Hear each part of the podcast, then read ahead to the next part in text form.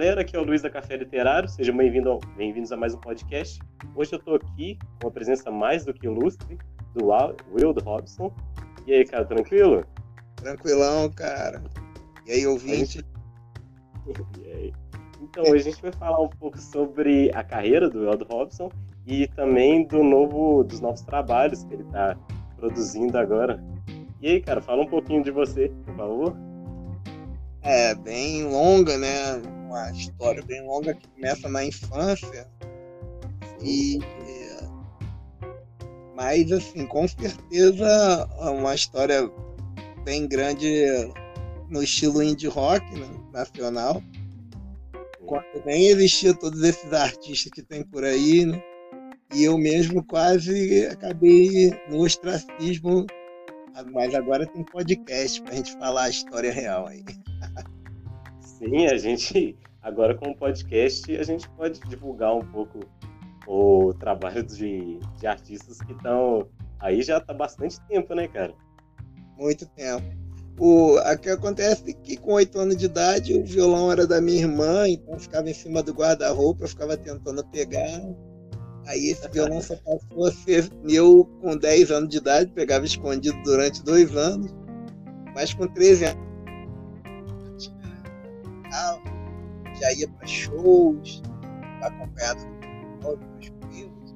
Então a música saiu da minha vida nunca mais. Sim, e de qual cidade, cara? Porque no Brasil a gente tem umas cenas assim regionais bem interessantes, né? É, sim, eu sou do Rio de Janeiro, né, e, e, percorri todo o Rio de Janeiro, né, desde a Baixada Fluminense, Duque de Caxias, Niterói, Zona Oeste também, Grande, é, Meia, Zona Norte, então eu rodei o Rio de Janeiro todo, quase todo, e né, é que não é tão grande como se pensa, não. Aí, gente, eu migrei por uma opção de lugares e e, mas é, o Rio de Janeiro num todo é bem parecido, assim, né? Violência, cultura é, e, mas... e a arte, Ela... tudo envolvido no meio, assim. Sim. E o seu estilo? Ele é assim, eu sei que é essa pegada mais indie rock, mas tem também umas pegadas meio rock rural. E como é que você pega essas paradas, cara? É, então, na verdade, na infância, tinha aqueles programas que hoje foi para a internet, né? a maioria dos programas foram para a internet, acho que na internet se chama Senhor Brasil agora, antes se chamava. Ai, caramba, esqueci agora. Ah, tinha, tinha outro nome. É, e ele dava no início da manhã, assim, aqueles programas de moda de viola, e eu achava, eu achava estranho, porque o violão não tinha eu era criança e, e, e, na verdade eu queria aprender a tocar viola e não violão. Então o violão não tinha o som da viola, eu tinha aquela frustração só depois que eu fui entender que aquilo era uma viola caipira. E ao mesmo tempo, mesmo tempo minha mãe e meus pais ouviam muito Beto Guedes, então na infância já ouvi o Beto Guedes. E crescendo, eu fui conhecendo bandas novas que, que vinham começando e essas bandas acabaram fazendo sucesso. E é, uma delas é o Los Hermanos, então é, Patufu também eu vi começar, entre outras bandas, outras bandas também dos anos 80 que, que eu vi começando, assim, e e eu já comecei a não gostar muito de outras bandas que eram muito comerciais. Acho que a coisa mais comercial que eu gostei foi o New Wave, que eu era criança, né? Dançava com New Wave. Ah, é, e aí foi que, que surgiu os Smiths, aí não teve como, né? Eu, eu ouço os The Smiths até hoje, então... Aí o The Smith também tem uma pegada meio rural, né? Porque eles são de Manchester, lá no North Side da Inglaterra e aí começou a trajetória de correr atrás de tocar um violão, um gaita, uma guitarra misturada com violão, é, gostar de 12 cordas, gostar de 10 cordas. E aí começou uma trajetória de que foram várias bandas parecidas que foram surgindo e eu fui gostando de coisas que eram linkadas às outras, né? Clube Sim, da Uma coisa... Exato, uma coisa que eu acho muito legal do The Smiths é que eles têm essa pegada da, do instrumental deles ser uma coisa bem um tanto pegado mais tanto pro rock quanto pro country, mas as letras do The Smith são bem pesadinhas assim, são bem complexas. É, com certeza, não, não é uma não é uma poesia bem profunda, bem bem forte, né, com, com várias é, característica ali política também, tem a, a, parte vegana também, ativismo vegano bem forte, que não é de brincadeira, tu vê que é um negócio sério, que é real, não é um marketing de banda, é um negócio que é da realidade mesmo, da proposta da banda. Smith é a minha. Smith e Beto Guedes as coisas que eu, que eu ouço bem lá das antigas mesmo, que eu ouço bem desde criança. Eu ouço Smith e e aí dá pra, tipo assim, Smiths é uma coisa que dá pra gente ouvir até hoje. É, e... é atemporal. Beto Guedes é, é atemporal. É que tu vê que ele toca até hoje, ele faz shows, né, também. Assim, é não comparando, porque não tem nada a ver o Beto Guedes com o Smith. Eu tô aqui pincelando o que eu ouvia quando era na infância. E eu continuo ouvindo hoje. E também tem a pegada né, da viola, do violão, do regional. A música mineira é muito rica. Exato. A música mineira é muito rica. Patufu tá nativa até hoje também. Sim. Exato. E falando, no, você tava falando aí de instrumentos, você é um multi-instrumentista, né, cara? Você toca várias coisas. É, então, na, na verdade foi isso. Porque a, a galera tinha um som bem definido. As pessoas queriam fazer um. Eu gosto de Legião Urbana, mas eu acho que imitar uma banda não é legal. Igual hoje em dia, tu vê uma opção de imitação do Los Hermanos. Eu não acho legal porque não, não é a realidade. A galera às vezes fazem, faz, faz isso pensando assim, pô, vou ganhar grana, porque o Los Hermanos deu certo, eu vou imitar o Los Hermanos. Quando é o contrário, se fizesse uma coisa nada parecido com Los Hermanos que você se destacaria, ou nada parecido com Legião Urbana. Então, teve uma época que as pessoas faziam muita coisa imitada do Legião Urbana. E, e a, não que seja ruim, era uma banda boa, mas eu acho que as pessoas tinham que criar né, o seu próprio estilo. Então as pessoas queriam montar muito banda, estilo Legião, ou, ou metal, ou punk, e eu não queria fazer nada disso, eu queria fazer um som novo. Então não encontrava galera para tocar, então eu fui primeiro tocar bateria, e nessa que eu fui tocar bateria, toquei numa banda de The Smith Cover. Depois eu tinha todos os instrumentos que meu irmão comprava, meu irmão tinha sonho de ter banda e não, não tinha, e eu ia aprendendo a tocar, então aí eu toquei contrabaixo numa banda de punk chamada Sociopata, só porque não tinha banda para tocar, para me divertir. Aí não tava me divertindo muito, aí já vim lá de trás, né, da bateria, por baixo. Aí eu falei, sabe qual é? Eu vou tocar, cantar, criar um som novo, e ir para voz e para guitarra. Aí que eu criei Space Bossa, que era um projeto de bossa nova com música eletrônica e eu comecei a gravar num porão de uma discoteca, minha primeira fita demo. E o que era de brincadeira, experimental, foi um lance que, que todo mundo, assim, do meu estilo, do meu nicho, jornalistas e tal, e a cena musical da, da música eletrônica, me abraçou e eu fiquei conhecido no, no Brasil e até no mundo. Né? Uma coisa que eu pensei e acreditei em fazer algo diferente assim, eu achei genial essa coisa da Space Bossa. Tipo assim, combinar eletrônico com bossa nova. É uma coisa bem interessante. É, o lance também veio de Manchester também, que tinha muita influência do New Order. Só que é, quando eu fiz o, o Space Bossa não era muito realizado, porque as músicas nasciam no violão. Então eu tinha que fazer uma, uma coisa, é, apesar de ser algo que me tirou do zero, era algo que a minha realidade era querer fazer um lance acústico, né? mas aí para tocar sozinho só com beat eletrônico. Aí depois surgiu um cara com uma ideia igual, fazer as percussões igual na Nava Vasconcelos, experimental. Aí coloquei ele. Aí depois entrou um baixista, entrou um violão, aí depois ficou uma gangue, né? Muita gente participou do Space Boss que queria entrar, inclusive o guitarrista Thiago Martins, que tocava com o Rogério Skylab Aí descambou muito pro experimental. Aí eu fui, fiz um disco mais pop. Fiz vários discos, fiz instrumental para pista de dança. Então foram duas fitas demos que tornaram um CD e seis CDs é, né, no total e um vinil. E aí quando estavam começando a boicotar, que a gente estava tocando nos melhores lugares, aí, puxando o tapete assim, eu decretei que acabou o Space Bossa. Acabou a gente sendo indicado a tocar no Lula Palusa, acabou que não rolou de tocar, e eu, eu dei o fim no Space Bossa e comecei a carreira solo. Era violão e gaita. Né? E aí tá acontecendo o que tá acontecendo agora. Né? Gravei um EP e aí caí nas garras de, de do Ian Guedes, né? Filho do Beto Guedes, tá me produzindo. E a Nossa. banda do Beto Guedes me gravando. Então, um sonho que vem lá da infância, algo. E o legal é que eu botei Smith pra ele ouvir, né? Eu falei assim, ah, cara, minha referência é essa aqui, além do teu pai, ó. Tem Smith, tem Will, Teenage Fan Club, tem, tem Lemonhead, Morrissey. E aí, Jeff Buckley e, e Tim Buckley. Aí que chega a doideira que tá chegando agora.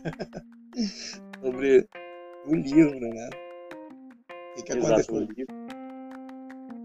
Perdão. O livro Poemas de uma Lenda, que é o livro que a gente vai falar daqui a pouco. Perdão, cara. Então, por eu. Não, não. É isso mesmo, os pigarros da, da, do, da troca de, de clima. Tudo faz parte do podcast, pode até deixar a tosse aí. Então, aí o que, que acontece sobre o poema de uma lenda? Eu, por eu querer ser índio o tempo todo, né? Fui até muito burro, porque tive muita oportunidade de estar na mídia grande e fiquei com aquela, não, não, vou me esconder, que é isso, não, sou indie rock e tal. Era aquela postura do Space Boss. E aí, mas acabou que os jornalistas me conhecem, né? As rádios, toca na Rádio Kiss, São Paulo, né, tal. E, e, e sempre botei clipe, tanto na internet quanto na TV. E aí eu fiquei conhecido como uma lenda do underground porque eu comecei novinho, né? Conheci via, tipo, Planet Ramp começar, Pato começar, e a galera via que eu tava ali no meio daquelas histórias todas. Já teve um show do Rato de Porão que, o, que um amigo meu pegou um, o, o, o, o meu afinador emprestado. Falei, pô, vou lá que esse afinador vai sumir. Show de punk. Aí fui no show de punk. Aí segurei falei, não, me dá um afinador aí. Aí o, o, o hold do, do João Gordo pediu pra eu emprestar o afinador pra ele. Falei, caraca, o cara vai levar meu afinador da corda, do carão. Aí eu falei, cara, eu vou te emprestar, mas vou ficar aqui no palco aqui atrás. Que ideia que eu fui ter? Jogaram uma bomba no palco e eu tava no palco junto com o João Gordo. no show aqui no Rio. E eu falei, caraca, quase que eu morri por causa do afinador. E aí, é, o, o, que, que eu quero dizer com isso? Eu tava nas histórias estranhas de várias bandas que não tinha nada a ver com o meu som. E que, assim, o cara diferentaço do meu som que me tratou mega bem, João Gordo, assim, cara. Ele falou, o que, que tá fazendo aí, moleque? Eu falei assim, não, cara, tô aqui que eu emprestei o afinador aí pra vocês e fiquei aqui atrás, aqui no cantinho do show do palco, aí. Ele, não, não, não, não, não, não pode ficar aí, não tem problema não. Quando ele foi pegar um bolo, que ele canta com bolo na boca, assim, com espinho, eu falei, que nojeira, mano, o que eu tô fazendo aqui? Aí o, o, o cara, aí quando ele virou as costas, né, que ele foi fazer essa performance de brincadeira que ele canta com bolo na boca, com espinho, o cara jogou uma bomba, explodiu, furou o palco, assim, cara, mas fez uma explosão no lugar, que era um, tipo, um, um clube, assim, né, que é aqueles de futebol, tem aquelas telhas Sim. arredondadas, então aquilo deu um barulho e ele, pô, com a mão no coração, pô, cara, pô, cara, você não gosta da parada, por que tu vem aqui? Aí, então eu tava no meio dessas histórias, então aí, aí a galera, caraca, a gente tava lá no palco, né, porque tiraram foto, filmaram, tá no jornal, aí tipo, o Wild ou Wild, como quiserem me chamar, é, aí, cara, aí lenda do underground, né? tava nos shows das bandas começando, e, ou, ou show grande, ou show médio, música eu tava lá, entendeu? Aí é, teve muitos encontros, né, por aí, de, de muitos artistas. Eu vou falar aqui é brabo, mas no livro já, já mostra bem isso. E aí teve um momento que eu fiz o meu primeiro show e não foi Space Boss a ideia que eu tive para fazer o Space Boss onde eu tive um erro, né? Ali foi um erro de percurso. Eu tava na feira de Ipanema, no General Osório, com um violão e tal. E o cara falou assim, pô, tu quer tocar, cara? Quer tocar aí, quer tocar aí? Eu novo, jovem, assim, eu, eu olhando assim com, com a cara séria, assim, falei, pô, como que eu vou tocar? Tô, tô tocando aqui na barraquinha aqui. Pra que, que eu vou tocar no palco? Eu já tinha aquela mentalidade, tipo, não queria tocar. Aí quando eu subo lá no palco, quem tava tocando lá, mas não tava sequelado, não, igual ele morreu, né? Na velhice agora não, o Serguei. E aí o Serguei, eu com cabelão, Serguei dando em cima de mim, eu falei, querendo dar umas porradas, dar um soco nele, não pelo preconceito, mas pelo, sei lá, pela, pela ousadia né, dele vir, aí acabou que ele se acalmou lá, ficou tranquilo, fez o show dele. Aí eu acabei não querendo tocar, mas aí tinha uma menina lá chamada Maíra, que eu até fiz uma música pra ela, ela e nunca a gente teve nada, foi uma coisa bem Smithiana, bem Platão. Eu acabei é, é, tocando e foi meu primeiro show. E aí eu toquei sozinho cantando. E falei, então esse aqui eu vou registrar como meu primeiro show. Mas como eu toquei só violão e toquei rock, eu vou chamar de Space Boss. Aí que foi, eu fui procurar de fazer as batidas eletrônicas, tocar com brinquedo. Isso que o Patufo faz agora, eles têm demo minha, meu, é, música de brinquedo, eu já fazia antes, eu já botava brinquedos nas músicas do Space Boss. Mas para não confundir o público, então a Space Boss acabou em 2010, em 2011 eu já estava começando com a minha carreira solo, mas bem timidamente, bem devagar, sem correr, assim, acho que bem mineiro, né? Bem sem pressa. Exato, cara. E tipo assim, tem o Histórias para Cantar, foi o seu primeiro EP oficial, assim, da sua carreira solo? É, foi. Então, aí eu entrei no estúdio e, e, queria tocar acústico, mas falei pro, pro produtor lá, né? O cara na, caseiro, né? O estúdio caseiro, bem Assim, mas o cara falou que tinha feito curso na Star, com Maicon Bahia, que tinha na faculdade de Estado, com, de, de, produção musical, com Maírton Bahia, que tinha produzido o disco do Legião Urbana. Eu falei, putz, não, cara, Legião Urbana é maneiro, é tipo Smith também, mas, mas eu não quero que pareça essas coisas. E aí, então, a gente ficou na, lá, então ficou parecendo muito Legião Urbana e Los Hermanos. Tudo que eu não queria que parecesse, porque eu não queria imitar os caras. Aí o que aconteceu? Falei assim, ah, vamos fazer uma loucura aí. Aí, é, aí eu falei, vamos fazer uma loucura aí para poder pincelar, só que eu não pensei que ele ia fazer uma loucura tão louca, né? Que ele pegou e pegou esses efeitos de voz de pop, de afinar a voz, saiu jogando em tudo do autotune botou uns beats eletrônicos. Eu falei, pô, cara, mas também não queria que parecesse nem cine nem restart. Aí é brincadeira. Aí o cara ficou com raiva, pô, tu tá muito indeciso, aí produziu assim mesmo, embrulhou e me entregou. Acabou que a galera gostou, porque gostou da poesia e do violão. Como era, era a primeira trabalho, até que ficou bonitinho, ficou bonito, tal, ficou bem feitinho, assim, para quem fez em casa. Eu deixei, né, daquele jeito. Mas fui tocando, mas quando eu tocava, não tocava com efeito na voz, não tocava. É, toquei até já uns shows assim, com beat. Mas depois eu falei, vou sair de uma coisa eletrônica. Para fazer eletrônico de novo, então vou parar. Vou parar de, de tocar, ou eu vou fazer tudo acústico mesmo, da forma que nasce no violão. Aí foi quando eu mudei, comecei a fazer um show acústico.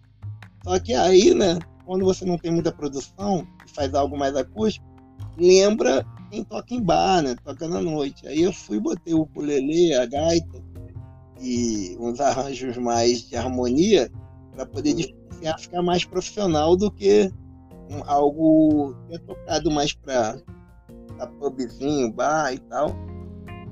Diminuiu e se tornou um público mais feminino, né? não que os homens não gostem, mas acabou por ser um trabalho bem romântico e tal. E aí, quando foi pro acústico, eu comecei a retornar a pegar um público variado de novo, né? Porque ficou algo mais voltado para o músico, né? Querer ouvir, o violonista. E, e nessa trajetória que, que veio as loucuras, né? Que quando o, o Young Ed veio né, me, me produzir, a banda me gravar, que começou a fazer um leque e aí sim dá a cara do que eu já queria do acústico original. principais influências das bandas que eu gosto, apesar de eu gostar de Los Hermanos e Beijão também, mas, mas assim, o Smith mesmo, Teenage Fan Club, Ryan Adams, o, o Jeff Buckley, Tim Buckley, o Low Borges, o Milton, às vezes umas coisas do Milton também, e né, do Clube da Esquina, e aí eu entrei dentro do rock rural também, né, o Guarabira, o o da Guarabira, o Boca Livre, é, é, essa galera aí, o Will, Estados Unidos, tem... aí tô lá no lance, né? Porque eu curto de, de é, aí também lá desde trás todo mundo falava que eu parecia com o Tim Buckley, mas lá quando eu era magrelão, mais magro. Aí ficou Tim Buckley, Tim Buckley. Mas aí eu comecei a ouvir o Tim Buckley também, que era o pai do Jeff Buckley, timidamente. Fui ouvindo muito a Morrissey agora, né? Vocalista Smith. Regravou o Tim Buckley. E eu caí num grupo americano do Tim Buckley. Chegou lá, nesse grupo, eu falei que era brasileiro, estava lá, os caras ficaram felizes, né? Porque tinha um brasileiro lá. Aí veio um cara falar comigo lá, tal de Lee Underwood, guitarrista do Tim Buckley. Eu falei, uau, eu falei, caraca, pô, vou fazer uma conexão desse cara gravar no meu disco, alguma parada. E aí, por causa da, dessa produção Cunhã, viram o teor poético de algumas letras minhas, né? Nas lives que eu fiquei fazendo no Facebook. Aí uma editora me convidou para escrever o livro. Aí o, o Lee hoje também, ele tocou há sete anos com o Tim Buckley, né? No, início. Morreu em 75 por overdose né, de heroína. E Tim Buckley é uma lenda do folk assim, e, e, do jazz, do experimental. Aí o, o Lee Underwood começou a conversar muito comigo, muito comigo, me dando conselhos, falando vai em frente, faz aí essa parada. Gostou da minha ideia, gostou de, das, das minhas ideias. Aí ouviu meus trabalhos, ouviu eles gostam, ouviu meu trabalho atual. Aí ele falou, poxa, você me faz lembrar muito o Tim. Aí eu ferrei, aí eu falei, caraca. Aí eu falei, o que eu faço? Aí eu convidei o cara, falei assim, pô, eu queria, eu preciso de uma bio pro meu livro e uma sinopse. Aí o cara falou assim, ah, manda pra mim seis poesias. Eu falei, pô, esse americano não vai responder nunca. Mandei pro e-mail dele, cara, no dia seguinte estava lá a sinopse e a bio do livro. Aí eu falei, não, calma aí. Porra, Agora eu sou lendo do underground mesmo. Aí eu peguei e lembrei né, das pessoas que me apoiaram sempre na minha carreira e, e que sempre né, gostavam de mim, gostaram de mim e falam comigo até hoje. falei assim: ah, então calma aí, vou, vou, vou logo pintar a cauda do pavão logo aí. Aí chamei a Ana Camila, que é a mãe do Marcelo Camelo, né? E ela, ela nem gosta de não, ser reconhecida porque seja apenas ser mãe do Marcelo Cabelo, grandiosidade, mas ela é uma grande artista. Ela é, ela, ela, ela é artista plástica, ela poetisa, ela é musicista, compositora. Então, é, tem músicas ali do Los Hermanos que é para ela, não a Ana Júlia, né? Mas a Ana Júlia é para outra Ana. Mas tem uma música, tem várias músicas ali do Los Hermanos que ele cita a mãe dele, assim, praticamente, sabe? Eita, também. E o pessoal se lembra da Ana Júlia. É, o pessoal. Conhecido da Ana também. Aí. É, cara. E aí ela ah, fez a capa do meu disco. E ela fez também a, a, o, o, o, as artes de dentro do disco do Marcelo Camelo, aquele Nós né? Tem, tem um gato ali dentro, tem um, um, uma arte ali no miolo do, do, do, coisa que também é dela. E aí eu convidei ela para fazer a capa do meu CD, né? Do Amor Rural, que vai saindo que o Young está produzindo.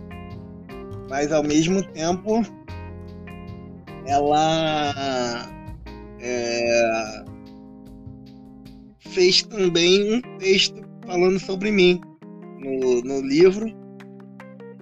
E aí tem um texto dela. Aí depois eu chamei o Guto Goff, o baterista do Barão Vermelho, também vai lançar um livro. Acho que é de poesia também, é de poema também. Dando spoiler do, do Guto Goff aqui. Goff que conviveu intensamente com Cazuza, Frejá, é o líder da Barão Vermelho. E então, é, hoje em dia é líder do Barão Vermelho. E o, o Frejá, e que também toca com o Suricato, né? Que também é, ficou uma, uma pegada folk.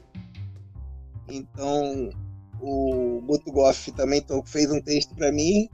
Aí do resquício lá, que eu conheci do punk, né? Que é de São Paulo, o Clemente, dos Inocentes, né? Que toca com a Plebe Rude, com, com a banda Inocente. E é do, do Estúdio Show Livre, né? Showlivre.com, lá de São Paulo, programa de show e computador. Apresentador na Rádio Bis que ele, ele é, tem um programa na Rádio Kiss, ele tocou minha música também, então toca minha música lá no programa dele. Filhos da Pátria, eu dando, dando fazendo propaganda da Rádio Kiss. E ele é, também escreveu um texto sobre mim. O outro texto é o Ian Guedes, né, que não é escritor, guitarrista do Beto, mas falou lá sobre como a gente se conheceu, como ele começou a trabalhar comigo. Aí tem um texto do Victor, que é um cara da Feira Hippie de Ipanema, que me escreve sobre mim no, no, no, nos. Ih, tô gaguejando. Nos blogs dele lá, né? Que ele faz o blog do, da Feira Hippie. E o Diogo Brandão, que é um, um artista mais remanescente assim, do, dos anos 2000, que eu apoiei ele, ele é filho do um artista que é, era toda Globo, tocava flauta com a Elis Regina, pai dele, o pai dele. O pai dele tocava flauta com a Elis Regina. E e ele também, o pai dele faz um ratinho que não era do Castelo Ratimbu, não, nem de. Era um. É Bamba, Bambalalão. Era um programa que tinha Bambalalão. Né? É isso aí mesmo. Fala aí. Balão foi Tipo assim, eu tenho 27, então Dango Palanco foi muito meu finalzinho de infância ali, cara. Então, o pai dele era aquele ratinho que fazia lá. Aí, né, o pai dele faleceu e ele ficou meio que perdido no, no Rio, né? Ele não era do Rio, era de São Paulo.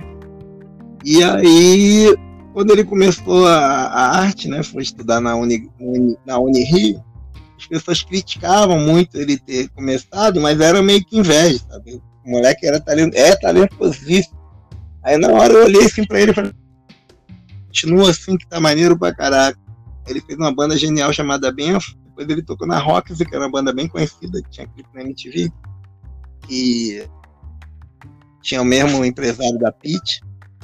Aí perdeu essa banda, acabou esse empresário. Agora ele tem uma banda chamada Terceiro Mundo Bom, mas é um mega assim, artista, assim, Todos esses que eu citei são mega artistas, né? Mas são renomados, são conhecidos, né? Mas ele é um mega artista desconhecido, assim. Né? E ele acha mesmo de mim, assim. Mas eu, não, eu, não, eu nunca quis ser conhecido também, mas é, assim, no sentido de uma. Porque existem duas, dois parâmetros entre ter, ter fama e ter sucesso. Tu vê, Tammy Gretchen, né? Não é, não tô falando de sexualidade, então vão pensar que é, né? Porque eu já quis bater no no, no, finado lá no, no Serguei, mas não quis bater não, é ele que quis pegar. E eu não falei, pô, sai fora, maluco, calma aí. Eu tô sentado aqui, o cara vai pular beijando minha boca, tá maluco? É, eu empurrei como eu podia. Mas não é, não é essa parte aí não, senão daqui a pouco, oh, Bolsonaro, Bozo, é de direita, é. nada a ver. Não, mas estou falando de talento, né? Vamos ver talento. Sim, a Tami, eu não vejo talento nela, né? Ela tá na televisão, tá na mídia, mas é mega famosa, uma celebridade. Eu conheço ela mais por ser filha da Gretchen. Antes ela fazia, né? Pouso nua, essas coisas. Não sei, não sei identificar se era modelo, qual, não, não sei se onde eu, eu, eu identifico ela ali. Mas então, é uma pessoa que tem é, que é uma celebridade famosa, mas não vejo sucesso no que ela faz. Assim. Exato, não, ela não. Questão de ativismo não. da defesa dela, não. Tô falando sobre artisticamente falando, tirando a sexualidade, a arte não tem sexo, a arte não tem cor, não tem sexo, não tem classe social, a pessoa pode ser pobre e ter mega talento, e, e, e a pessoa pode ser rica e talvez vá comprar o espaço na TV. Entendeu? Então, é bem isso o sucesso, né? O sucesso e a, e a fama. Então, é, sucesso eu tenho, né? Por estar aqui nesse podcast, já para mim já é uma parte de uma história do sucesso. Sucesso eu tenho por ter lançado esses discos todos, por ser reconhecido, mas celebridade e fama é diferente. As pessoas confundem muito isso. Ah, quando que tu vai aparecer no Faustão? Pô, eu não sou um artista de Faustão. E outra, esse paga um jabá muito alto, que é o jabá, né? É uma. O Lobão lutava contra isso, mas antes do Lobão muita gente lutou. E é uma coisa é, incrível que não tem como.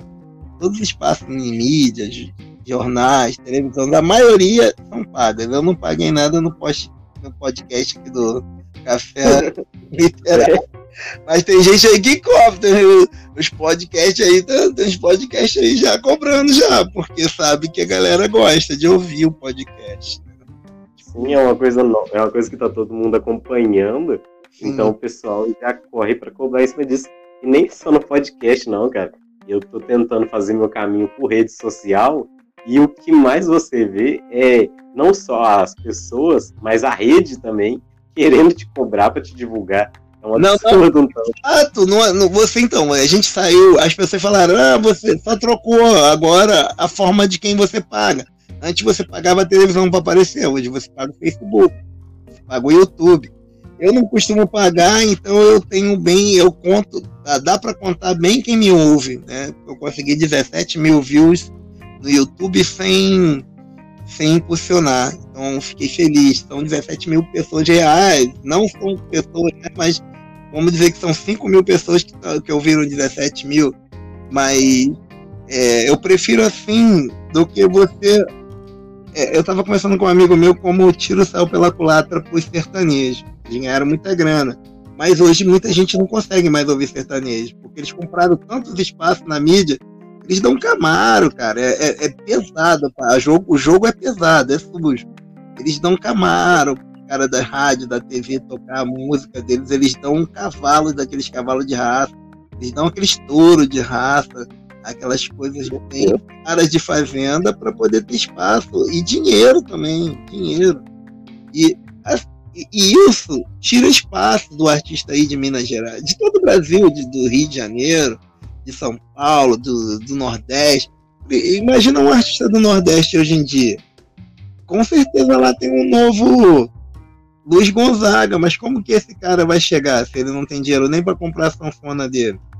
O cara Sim. pode ficar numa dos outros emprestado, mas ainda o caminho da música é muito árduo. Isso também que eu quero deixar registrado aqui sobre o caminho da música e o caminho da escrita. Como que são coisas loucas, né?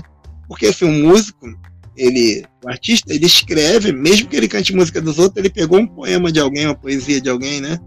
Então vamos dizer, tem a poesia, tem a música, e você entra, entra para o estúdio para. Você faz o arranjo, a pré-produção, a produção para você gravar aquilo dali, e em um ano ter uma música pronta, assim, gravada. E o escritor, você só escreve e tem aquele título, né? O escritor, né?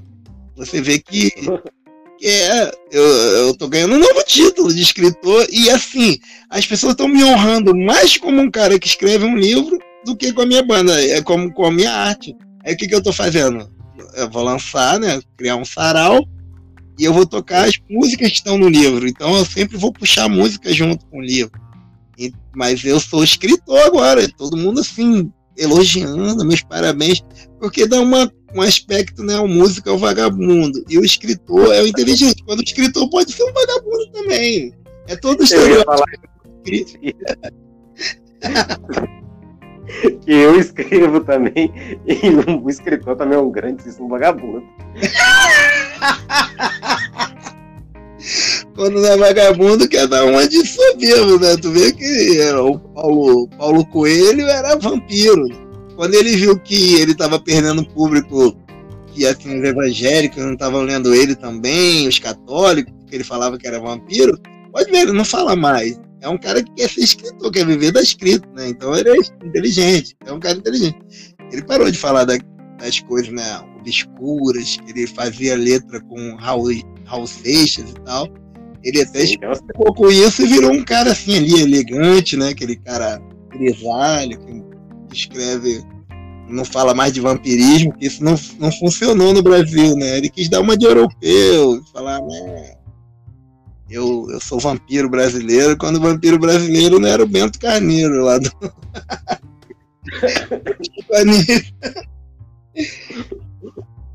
É, é, eu, eu, queria dar, assim, eu tava, né, a gente, eu falei aqui do Serguei, falei da Tami, assim, pô, eu toquei no Space Bossa, meus, meus os produtores, as pessoas que contratavam, o público era, era gay, né, não tem nada contra isso, mas hoje tá muito, né, é, careta no sentido de não respeitar as diferenças dos outros e, e ficar brigando por causa de política, eu só tenho uma tese sobre política que eu era anarquista, não sou mais, hoje eu sou pacifista. Picareta, não. E um, um hippie que não usa droga. Aí eu, não. Não, eu sou mais um, um hippie careta, né, que não usa droga, do que antes do que antes ser o anarquista que eu era. Mas o, a tese que eu tenho é que é, só existe dois lados, cara. O lado dos políticos contra o povo. Assim, não, não vejo coisa boa na política. Já perdi a esperança há muito tempo. O pior presidente do Brasil foi o Sarney. Eu vi gente passar fome, passar necessidade e vir comer lá em casa. Um momento muito negro e difícil da, da política. Coisa que eu não estou vendo nesse, que, claro, né? Muita gente passa necessidade ainda nos tempos, muita gente desempregada por causa dessa doença, mas a gente não, não sabe quem é a culpa da doença, então aí as pessoas é da direita, é da esquerda, e ninguém resolve. E é uma coisa agora mundial. Verdade, né, cara? E é uma coisa mundial que está todo mundo sofrendo, né? Então eu prefiro não confiar no político, não. confio no suor do nosso trabalho, no estudo da gente. Você mesmo, ó. Pô, hoje estou agarrado aqui, ó, só dá para gravar às sete horas, porque estava trabalhando, eu acredito nisso. Hoje... Eu acredito na pessoa que trabalha. Eu não acredito mais que você... Porque se você trabalha e você tem a tua vida, o político depende do teu voto. Sim, cara. Eu, por ser também um cara de cor, né, moreno, né, eu não posso dizer que eu sou totalmente negro, porque também tem branco no meu sangue e tem um índio no meu sangue. Então eu tenho os três sangues, então eu tenho as três responsabilidades das causas no, na minha na minha etnia, na minha eu acho que negro não é maior, não é a minoria. Acho que negro é a maioria. Se eles se unissem no voto, com certeza o político ia ver os negros de uma outra forma. Claro. É, que acho que tudo é o voto. Porque eles dependem da gente ao voto. É a hora de se vingar. Tipo, mas aí o povo vai lá e vota naquele cara que não tem nada a ver sempre. Ou a urna eletrônica está, com certeza. Tá, é, dando, tá meio adulterado aí. É, tá ali, tá, tá adulterado ali. Então, das duas, umas. Eles não saem do poder, cara. Políticos profissionais. A gente. No Brasil, não, eu, eu nunca. Não lembro de nenhum líder que tenha olhado pro povo. Nenhum. E eu tô falando todos. Não vejo nenhum. Porque tudo que eles fizeram foram obrigação deles, né? Ah, mas aquele ali é asfalto. Pô, aí o outro roubou, mas fez é a pior coisa que eu, que eu posso ouvir. Roubou, mas fez a Hollywood. Na minha, na minha cidade, lá em Belo Horizonte, eu sou, eu morava em favela, tá ligado? Uhum. Antes, agora eu moro eu moro um pouco melhor, eu saí de Belo Horizonte, moro na região metropolitana, mas eu cresci na favela do Cabana do Pai Tomás. E é um absurdo, porque é um lugar bem assim, bem não visto pela política, mas o cara, tipo, tapa um buraco, ele tem a cara de pau de pegar uma faixa de todo tamanho e colocar na rua, e ele tapou aquele buraco. É, porque, então, essas, é essas maquiagens que rolavam muito no Rio de Janeiro nos anos 80, que me fez odiar os políticos. Os caras falavam que ia faltar as ruas também, né, nos outros bairros de periferia, constava que a rua já tinha sido asfaltada quatro vezes. Quer dizer, eles davam como. Era o roubo, né? Eles já davam como é, asfaltada aquela rua e aquela rua. É, quando eu morei em Caxias também, é, em Duque de Caxias. E era assim. E eles constava, e o povo ia lá na prefeitura fazer petição da, da, da, do asfalto da rua e a rua tá dizendo que já tinha sido asfaltada quatro vezes, o cara já tinha roubado quatro vezes o asfalto e, e, e, e ninguém asfaltava. E não podia asfaltar porque já estava constando que estava asfaltado. Aí como está asfaltado, está cheio de lama. então é assim, é assim é, a, a, a, política é muito suja. Então já me deram até conselho de não ficar falando de política, não, foca no teu som. É porque, na verdade, eles não querem que eu fale de política porque eles querem defender uma política errada. Então não existe, cara. Todos os lados estão errados. Engraçado que quem fala isso é o cabo da CEO. que todos os lados estão errados. Todos os lados estão errados. Aliás, ele fala, e ele era do PSOL, né, cara? O cara. É, aí pra você ver, o cara é crentão, né? Aquele crente, né? Lá. E o cara é do PSOL. E aí? Já entendeu um negócio desse? O cara era do PSOL, não é mais não. Agora ele tá. Eu acho que depois da eleição ele deu uma viajada, foi pra Jerusalém, eu acho. Não sei se ele, ele arrumou depois, não. Caraca, Space Boss. Nossa, o Guedes acabado no cabo. no costas. Foi longe aqui. Foi longe. Então, voltando. Ele falava o quê? O sal, né? Aí tem a galera que fala do quê? Do terra plana. terra plana.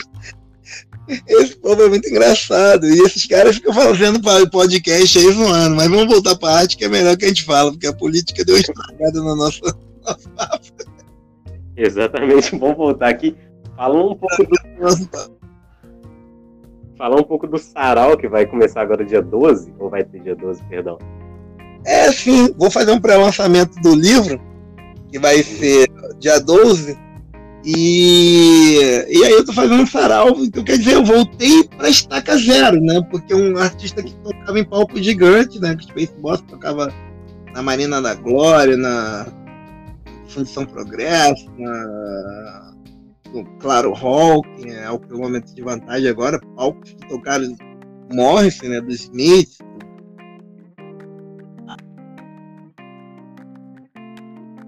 Ok, né? Hum grandes que eu toquei. E é, voltando, vendo, é, parece que a gente está voltando para a idade da pedra de novo, né? Eu tô cabeludo. Ver. A caverna por causa dessa, dessa doença. E eu, eu, eu falei, vou fazer um sarau. E aí eu descubro quem está voltado na, no campo literário, quem está na música e a gente vai se diverte. Um amigo meu abriu um restaurante chamado Moça Bonita e um ambiente bem agradável. Inclusive eu estava lá ontem e gente estava fazendo um som. Engraçado que eu voltei e essas origens são boas. Aí eu até pensei agora em fazer um tanto clube na praça, quanto também um um projeto chamado Folk na Praça, que seria uma lona cultural independente que, que seria. É, eu tocaria em várias praças, né, itinerantes, mas começar na praça do meu bairro e aí colocar uma. Porque quando você vê uma lona dessa, tá rolando um pagodinho embaixo, né? uma dessa de circo para rolar uma música mesmo, de violão e gaita, uma música brasileira, um tributo ao Clube da Esquina, um, um lance de folk, para dar espaço bem para esses artistas que indie rock mesmo, que não tem espaço, e fazer itinerante nas praças, e independente mesmo, nem força política nenhuma não. É, se isso você vier bater, fala, pô, estão fazendo a música aqui, mas aí tem que ir antes, né? né, para pedir autorização no bombeiro, na polícia e falar com os, com os caras do quiosques, das, dos food truck, né, da pra, das praças, do, dos quiosques. Aí, se você se comunica com os comerciantes, eles fazem essa parte bem fácil. Então eu em fazer itinerante, tem uma banda, o Beachcombers, do Rio, que tá bem bacana tocando pela rua, estão se sustentando, vendendo as paradas. E, e, e, assim, toca mais do que num, num pub, né? Num público, não, que eu não vou deixar de tocar nos pubs. Né? Eu acho que é o lance de você estar tá exposto às câmeras de celulares, né? Aquelas lives que as pessoas fazem na hora. Isso vai te viralizando, né? E a galera fica pensando, ah, vamos dar uma força àquele cara tocando a gaita ali, se desesperando ali. Tá fazendo um solo de gaita ali, a pessoa já puxa uma live pro Instagram. É, já puxa uma live, Instagram, Facebook. Então, e, e, eu também hoje sou um cara mais bem-humorado dentro desse lance do, do indie, né? Que antes eu era aquele cara que dava entrevista Space Wars assim. E aí, beleza? Tinha que fingir ser Oasis, né? Metido, né? Ser uma coisa. era forçado pra caraca, mano. Coisa de jovem, né? Não, velho. Jovem é, jovem é foda, velho. Eu, quando eu era mais novo, eu tenho um colega meu ele é pagodeiro mesmo, ele toca pagode num grupo. E, tipo assim, a gente conversa muito sobre isso. E quando a gente era mais novo, a gente era só rock. E quem não escutava o rockzinho que a gente escutava era poser. Hoje a gente escuta pagode tá cagando pra isso, tá ligado? Eu não escuto pagode, não. Eu tô com problema com isso. Arruma as namoradas e quando arruma namorada pra ficar firme, elas querem ouvir pagode. Eu, caraca, maluco, é uma tortura, é uma tortura pra mim ouvir o pagode. Não, você tem uma ideia? Minha esposa, minha esposa foi do. Antes ela curtia Ratos de Porão, hoje ela curte só o sertanejo universitário normal, tá ligado? Vou aproveitar que esse podcast tá engraçado pra caramba aí. Eu vou lançar aqui, aqui um, um, um pedido aí. Meninas de 36 a 38 anos aí, tô solteiro, tá? Quero aproveitando uma Tinder aqui quero casar, pega o contato aí no. no...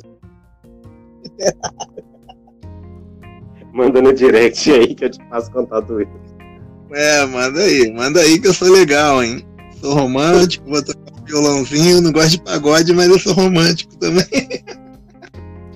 o pagodeiro não é romântico, não. O pagodeiro é nem safado aqui no Rio. Porque os pagodeiros, eles vão e querem pegar a mulher. virei pegar a mulherada. Um roqueiro, assim, um roqueiro que fazia.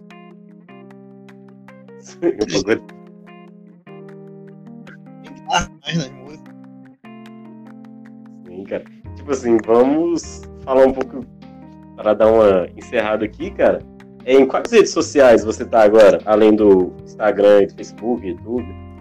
É, uso o Instagram, uso o Facebook, uso o YouTube, e só, cara. Eu, e olha que eu, assim, é casa de ferreiro espeto de pau, que eu sou social media, né? Analista de marketing digital. E aí eu mesmo, minhas redes sociais estão jogadas traço lá. Tipo, e às vezes eu perco senha, aí crio outra rede social. Não, no, acho que no Spotify também tá, viu, cara? É, não, sim, o Spotify eu tenho a, a, a, as músicas ali, mas assim, eu não tenho. Eu não tenho o dom, eu não uso o Spotify. Tá lá, mas eu não tô usando. E, e as pessoas falam assim, caraca, tu é louco, cara, Spotify que é o. E, e assim, eu, eu vou estar tá colocando mais músicas né, no Spotify. No, vou estar tá colocando mais no Deezer, no iTunes, paradas. Eu vou gravar também vídeos é, vídeo poesias e uh, os sons lá, as vozes lá, a, a, voz lá das poesias também. Tu me deu a ideia de fazer um podcast de poesia também.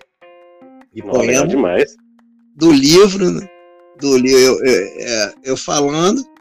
E e vou gravar umas músicas também. Eu tô gravando já um disco acústico, o disco Ian, mas esses dois são muito demorados, porque são muita coisa, mas eu vou gravar um disco mais rápido só de violão, voz e gaita. Assim, também vou fazer um, um, disco assim. Me deu uma ideia de gravar uma música por mês agora de é, violão e gaita. E, e, e, nem todas as músicas vão ter gaita. Às vezes só vão ter, vai ter violão e voz, ou, ou vai ser instrumental. Mas vou gravar é, várias músicas assim para jogar no, no YouTube Mas então vocês me acham no, na página do Facebook, Wild Robinson Oficial. Tem um. Tem, tem um lá que acho que é meio. Acho que é Lenda do Underground. Eu vou fazer um também sobre o, o Poemas de uma Lenda, né? Sobre o livro, eu vou fazer uma página. Mas botar o Wild Robinson encontra, tanto no Facebook, quanto no Instagram, quanto no YouTube. E vai ser bacana, sou legal. Não tem um lado político, né? Não tenho meu meu partido é um coração partido, igual o caso da fala. E falava, né? Fala na letra, a letra continua aí. E é uma felicidade estar aqui hoje no Café Literário com bastantes, bastante coisa engraçada, né? Coisas legais que a gente falou. E assim, a honra, né, de eu estar sendo. É... Aí vou fazer igual o He-Man agora, aqueles conselhos de final de desenho. é, não desista do sonho de vocês, não. É só ir ali na padaria que tu. Tem. É só em outra padaria que tu encontra outro sonho. Se não tiver sonho, pega a cavaca também. Mas não é coisa negativa, não. É, na verdade, é, é, poxa, quando eu comecei, imaginasse que hoje eu estava fazendo podcast, eu, eu, começaria mil vezes. Mas também estou dizendo sobre o, o Underwood, sobre o Butkoff, né? A Camila uma honra, o Clemente, Ian, Ian Guedes, Adriano Capanani, Arthur Rezende, Márcio Miranda. Márcio Miranda produziu todo mundo, né, cara? O tecladista toca comigo, né? Ele produziu de Belchior, tocou no disco Belchior, produziu é, Alceu Valença. Cara, uma penca de gente aí, Marina Lima. Uma penca, se eu ficar falando aqui, é muita gente. E o, o Adriano, o Adriano Capagnani tocou com. Toca mais de 20 anos com o Beto Guedes, deu, deu aula pro baixista do J Quest. É, tocou com Flávio Venturini, Toninho Horta, Lou Borges, Kid Abelha, enfim, cara com uma estrada imensa. O, e o baterista tocou com a, com a guitarrista do, do, do Michael Jackson, né, a Orient. Uhum. E é, tocou com o cara da Eurythmics. Tocou com o Richard Sambora, guitarrista do Bon Jovi. O, e tem o. E, e, e, e, enfim, monstruosa a banda que toca comigo. Os caras são monstros. Eu quero a participação do Beto Guedes, né, no meu, no meu disco. Ainda tô nessa aí. Vai tocar um, um bandolim, uma percussão. Enquanto. Aquela capira, né? Sim. Feliz de ter participado aqui. E, assim, é uma honra. Ah, o Xande também ah. é o baterista, né? Ele tá uma banda comigo junto com, o baixista do Los Hermanos, ex-baixista do Los Hermanos e Patrick Lapan, ia ser um trio, né? E a gente ia voltar a Space Boss assim. Acabou que eu comecei a carreira solo com a banda do Beto Guedes me gravando, coisa surreal, né? Então, assim, eu não me arrependo de tocar violão, de tocar uhum ia ter aparecido aí. Né? Assim, com essa galera, né? E hoje aí, né? Assim, é o cara da. Ah tá, tem o Gary Lucas também, que a gente tá fechando, que é o cara que lançou o Jeff Buckley, que é o filho do. E a gente tá negociando uma coisa aí pra ele participar comigo gravando, porque o Ian Wood já tem 82 anos e ele diz que mais a poesia, livros de poesia e os livros e a carreira do, do Tim Buckley que ele ele é, ele divulga bastante a carreira do Tim Buckley e, e filmes, né? Se você quiser saber quem é o Jeff Buckley, Tim Buckley, tem filme do Tim Buckley, tem o Morrissey que regravou o Tim Buckley. Ouviu o Jeff Buckley, Jeff Buckley também, que era o filho do Tim Buckley, que morreu é, no Mississippi, no Rio Mississippi, um, um disco só também. O, também vale a pena. ver a carreira desses caras. E as bandas todas que eu citei aí no podcast aí são muito legais, vocês que gostam de bandas novas. E Smith é Smith, né? Smith é o encabeçado aí. É. Headline, headline é Smith. Então, cara, muito obrigado por ter participado aqui, viu, cara? Foi muito legal mesmo esse bate-papo, bem descontraído. E a café tá sempre aberta aí, cara, pra qualquer coisa, só chamar a gente lá no direct. Pra mim é uma honra, pra mim é uma honra e com certeza se a galera gostar, a gente bate outro papo aí com café. Se a galera não gostar, fala, pô, o cara fala muito.